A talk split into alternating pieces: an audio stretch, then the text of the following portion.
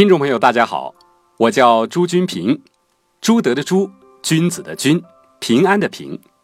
我是一名电视节目主持人，在喜马拉雅上听到了黄九龄校长人人都能演讲的节目，如获至宝。于是去年十一月，专门去北京上了道宝公众演讲课。有同学问我：“你是主持人，还要上演讲课啊？”我回答说：“主持和演讲都是语言艺术。”对艺术的追求是永无止境的，要成为更好的自己，就必须做到老学到老。学习了道宝，让我获益良多。职业的习惯对于主持人就要求滔滔不绝，绝不冷场，出现停顿几秒是很可怕的，属于播出事故了。而道宝让我学会了停顿，把握节奏，怎样形成一篇完整的演讲稿，让我茅塞顿开，想学习更多的演讲知识。恰逢今年一月，广州研宝首班开课，我义无反顾地报了名。三天的研宝当众讲话训练课程，让我系统地学习了当众讲话的技巧，学会了讲话要具体、有条理性，充分理解到“学海无涯，重在实践”的道理。这个课程将指引我在演讲和主持的道路上不断追求卓越。学习之后，我有三点收获：收获了科学的训练方法。收获了感动和友情。第一是收获了科学的训练方法。当众讲话是一门心理课，也是一门训练课。老师教我们如何运用七和公式做事件的现场报道，这让我想起以前做记者的时候做过现场报道，但是没有运用七和公式，看见什么就说什么，语言空泛，没有重点。通过童年往事、惊险再现、欣喜再现、情感再现的训练，同学们一起分享了各自的童年成长、人生经历、亲情温暖、成功喜悦。三天的时间，每个人就像将自己的人生又过了一遍一样，感触良多。五觉训练、对话训练、表演训练，这些训练方法又让我们将情感注入讲故事当中，使讲话更有吸引力。感染力和表现力。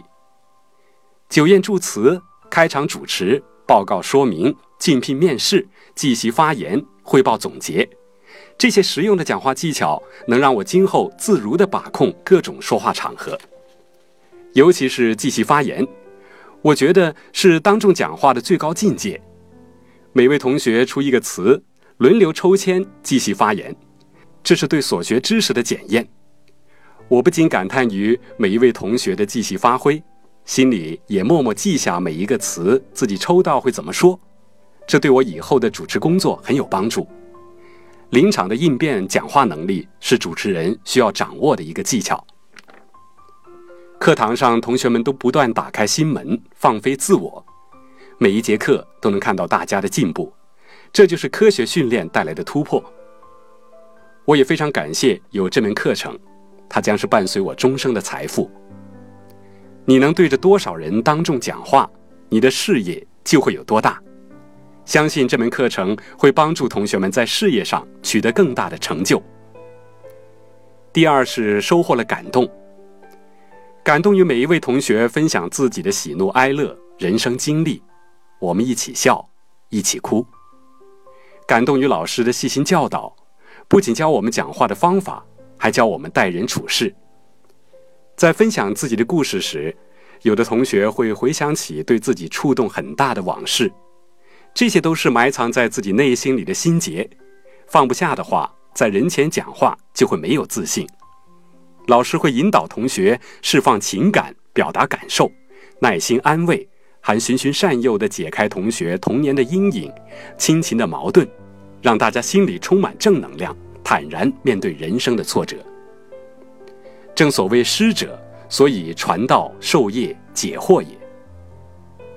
感动于同学们的支持与信任，选我为男班长，实现了我读书时期一直无法实现的高官梦。